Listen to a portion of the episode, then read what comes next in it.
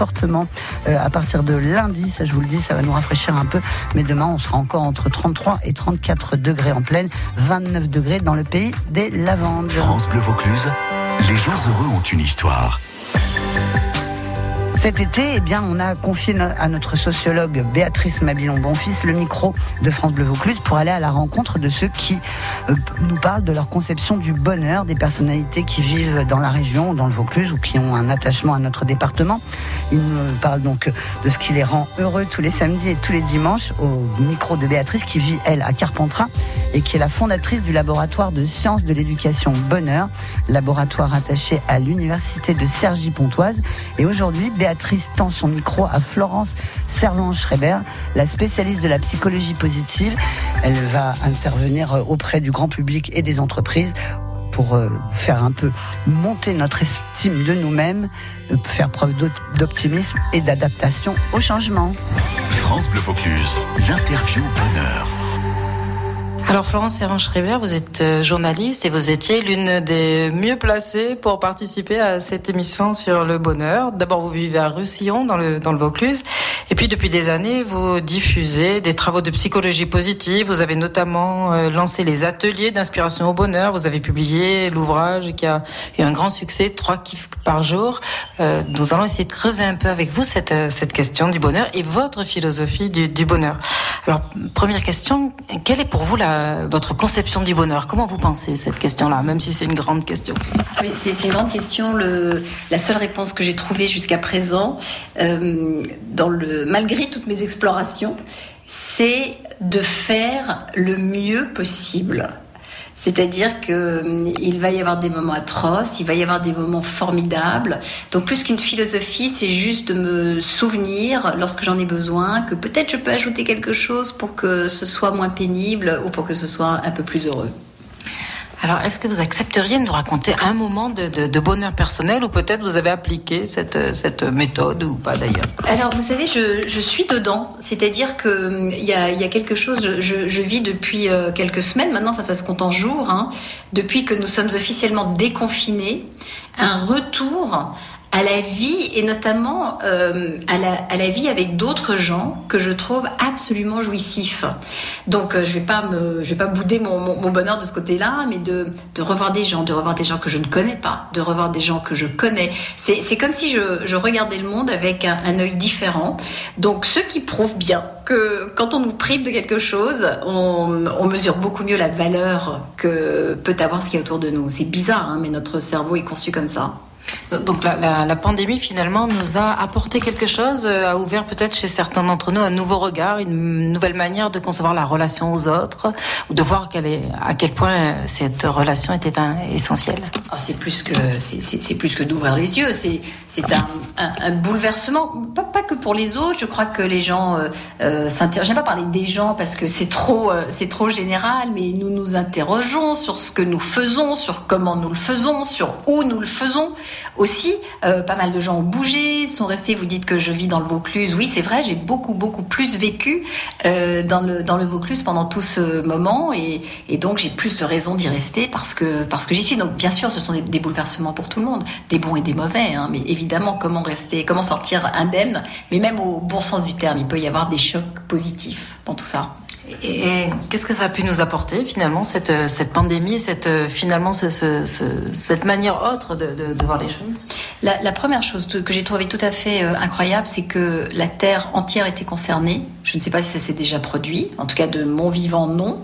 Peut-être pendant les grandes guerres mondiales, il y a eu des choses comme ça qui étaient très mobilisatrices. Donc ça, c'était incroyable. C'est-à-dire que ça, nous a remis à un niveau d'humanité individuelle complètement homogène. C'est peu de choses font ça.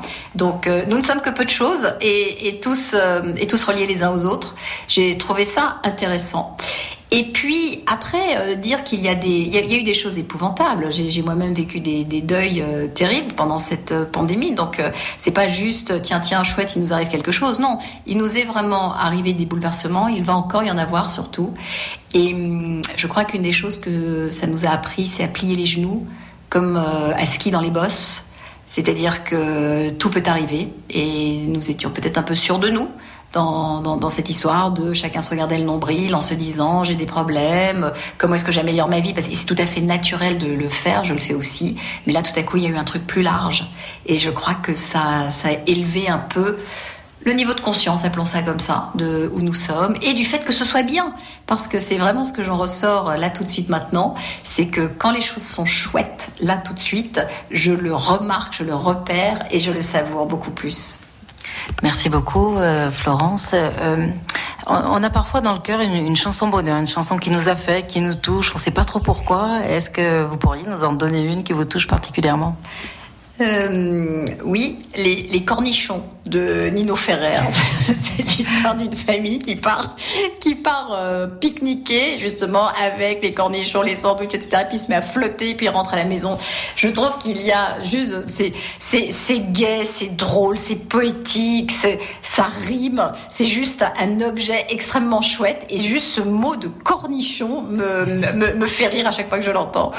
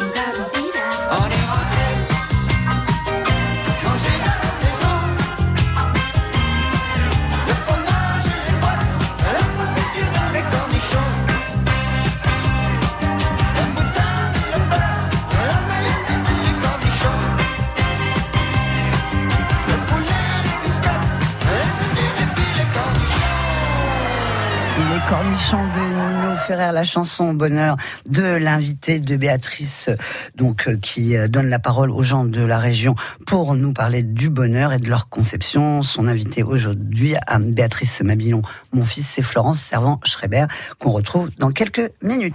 France Bleu Vaucluse, l'interview tac au tac. Florence, est-ce que le bonheur, on le choisit ou il nous tombe dessus? Les deux. Ça, se, ça, se travaille. Ça, ça ne se trouve pas, ça ne se cherche pas, mais ça peut se travailler et de temps en temps, ça peut nous arriver. C'était quand la dernière fois où vous vous êtes dit je suis heureuse? Ce matin. euh, en ouvrant les yeux, en, voyant la couleur de ce ciel. Enfin, tout simplement, j'étais bien dans mon lit, c'était confortable. Je me suis arrêtée un instant et, je me suis dit c'est chouette. Que devriez-vous éviter pour être plus heureuse De trop réfléchir et euh, de trop prévoir aussi. Qu'est-ce qui vous rendrait heureuse que vous n'avez jamais osé faire? Alors, j'appartiens à la catégorie des gens qui font plutôt leur délire. Qu'est-ce que... Si, participer à une flash mob. D'accord. Le bonheur pour vous, c'est vivre l'instant présent ou avoir un projet? Les deux. J'ai besoin des deux de, en effet de savourer ce qui est là, mais quand même d'avoir une direction, d'avoir des envies. Rien, rien ne me plaît plus que l'envie, c'est la sensation que je préfère, le désir. Êtes-vous prêt à vous laisser porter par le Mistral pour découvrir le département et gagner des cadeaux? Tous les jours entre 11h et midi, jouez sur France Bleu Vaucluse. Dans une enveloppe. Un cadeau.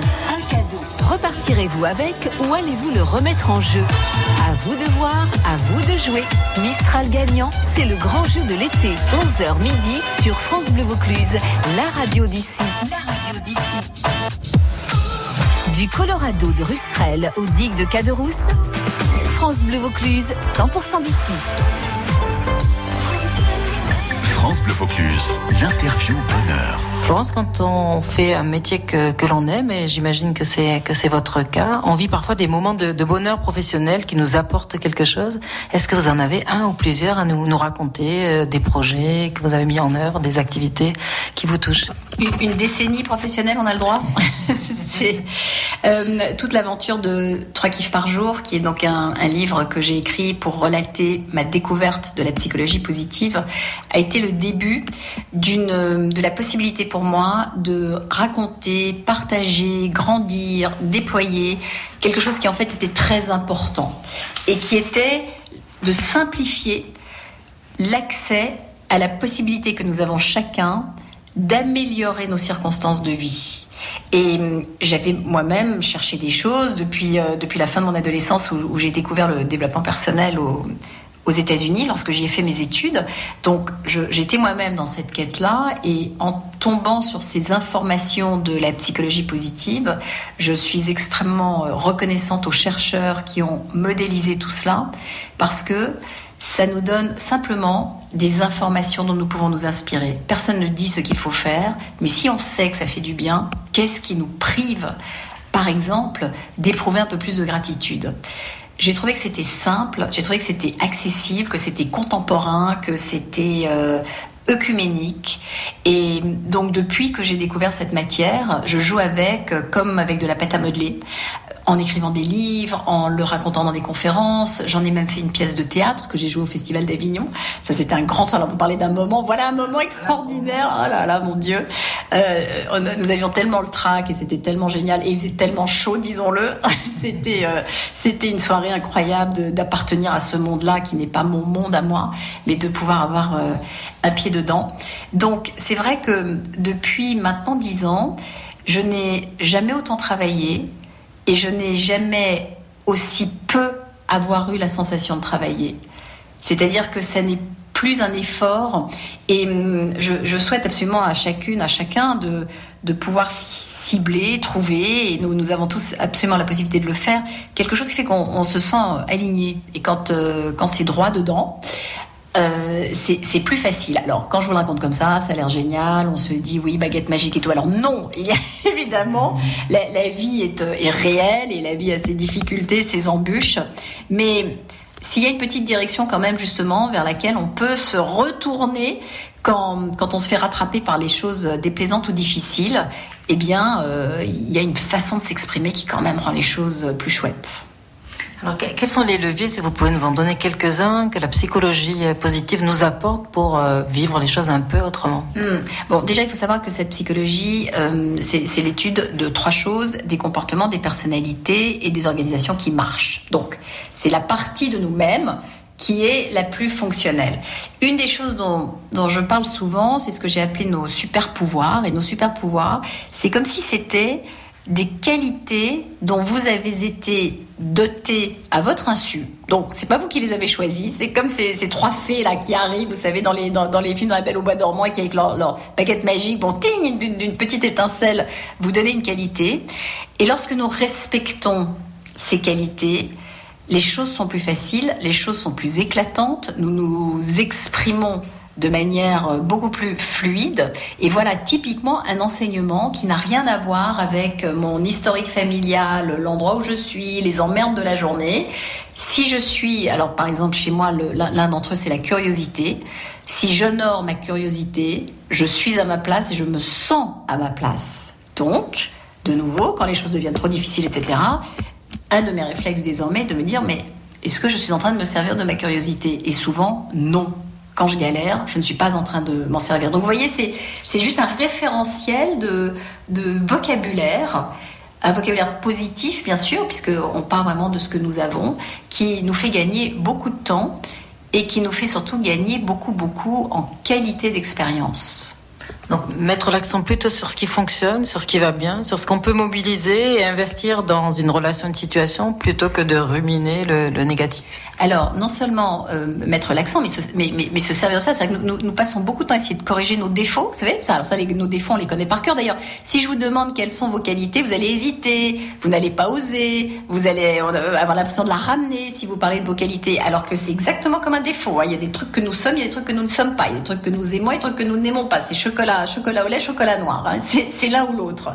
Eh bien, en effet, quand on, lorsqu'on on, connaît ces qualités et qu'on essaie de s'appuyer dessus, c'est pas un dialogue qu'on a avec les autres, hein, c'est quelque chose qui se passe à l'intérieur de nous-mêmes. Oui, c'est beaucoup plus productif, efficace et agréable que d'essayer de corriger ses défauts. Absolument. Béatrice Mabilon, bon fils sur France Bleu Vaucluse. Euh, Florence, euh, on dit parfois que ce qui ne nous tue pas nous, nous rend meilleurs. On vit parfois des épreuves qu'il nous faut dépasser, des moments difficiles. Est-ce que euh, vous pouvez nous raconter un moment, une épreuve que vous avez réussi à dépasser, puis surtout, qu'est-ce que ça vous a apporté de vous confronter à cette adversité? Alors, évidemment, ces, ces épreuves-là, on les comprend après. Euh, je viens de me formuler dans ma tête qu'il y a un moment dans, dans ma vie où s'est produit une conjonction d'un baby blues assez sévère à la naissance de, mon, de, de, ma fille, mon deuxième enfant, et d'un burn-out professionnel, l'un sur l'autre. Faites un sandwich. Euh, sur le moment, alors euh, tout ça se passait dans les années 80, donc on appelait ça encore une dépression. Hein. Maintenant, on a des mots pour tout, des mots techniques. Mais en gros, c'était ça le mélange. C'est-à-dire que la, maternité m'avait beaucoup secoué et hum, ma hum, vie professionnelle avait commencé un peu sur les chapeaux de roue euh, et en fait, elle est un peu trop vite et je, je, m'étais un peu perdue là-dedans et donc j'étais complètement paumée, complètement paumée. Donc j'ai été licenciée évidemment, parce que j'étais plus capable de, de, travailler. Là aussi, ça rigolait, ça, rigolait pas. On n'appelait pas ça du burn-out, c'était terminé. Et donc, me voilà à la maison, euh, oui, complètement paumée euh, et, et déprimée. Et hum, comment, quand je regarde maintenant, je peux raconter comment je, je m'en suis sortie, mais c'est vrai que à ce moment-là, je me suis tournée vers du travail manuel. J'ai découvert la couture, la couture d'ameublement j'avais tout bêtement besoin de, rideaux euh, chez moi. Et j'ai appris à faire des rideaux.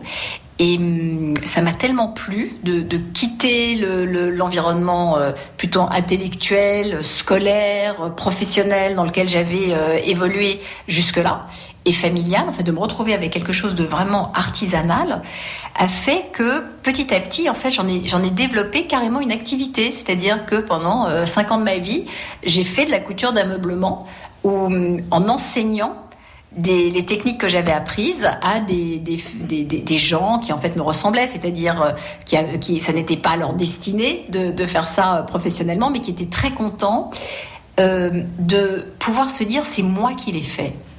Et donc je crois que ce qui m'a permis d'avancer de, et de sortir de ce moment atroce a été de me remettre dans quelque chose d'assez archaïque qui était avec mes doigts de fabriquer quelque chose de A à Z. Ça m'a redonné de la puissance en fait, parce que quand on est en, quand on souffre de dépression, c'est l'impuissance qui nous envahit. On sait absolument plus euh, où aller. Et juste là, en faisant ces ourlets, ces coutures, en repassant ces mètres et ces mètres et ces mètres de tissu, parce que ma, ma spécialité, c'était donc je suis devenue ridologue, j'ai appelé ça comme ça, spécialiste des rideaux. D'ailleurs, ça s'est passé euh, dans le Vaucluse, puisque c'est en passant devant un jardin où j'ai vu des rideaux suspendus je me suis arrêtée parce qu'ils étaient magnifiques et en fait, il y avait là une femme qui enseignait la couture et avec laquelle j'ai appris à faire tout ça. Donc voilà l'enseignement que, en tout cas, s'il faut en, tirer un, quand, quand la tempête se lève, en tout cas pour moi, quand la tempête se lève, il faut que je retourne à quelque chose de d'archaïque et de manuel. Et ça s'est répété plusieurs fois dans ma vie quand c'est compliqué, il faut que j'aille apprendre à faire quelque chose de mes doigts, débrancher ma tête, et ça me donne du répit. Béatrice Mabilon Bonfils. Les gens heureux ont une histoire. France Bleu Vaucluse. Notre voyage avec euh, Florence Serran-Schreiber se, termine. Nous en avons appris un peu plus. Euh, Florence, est-ce que pour vous, le bonheur, ça s'apprend?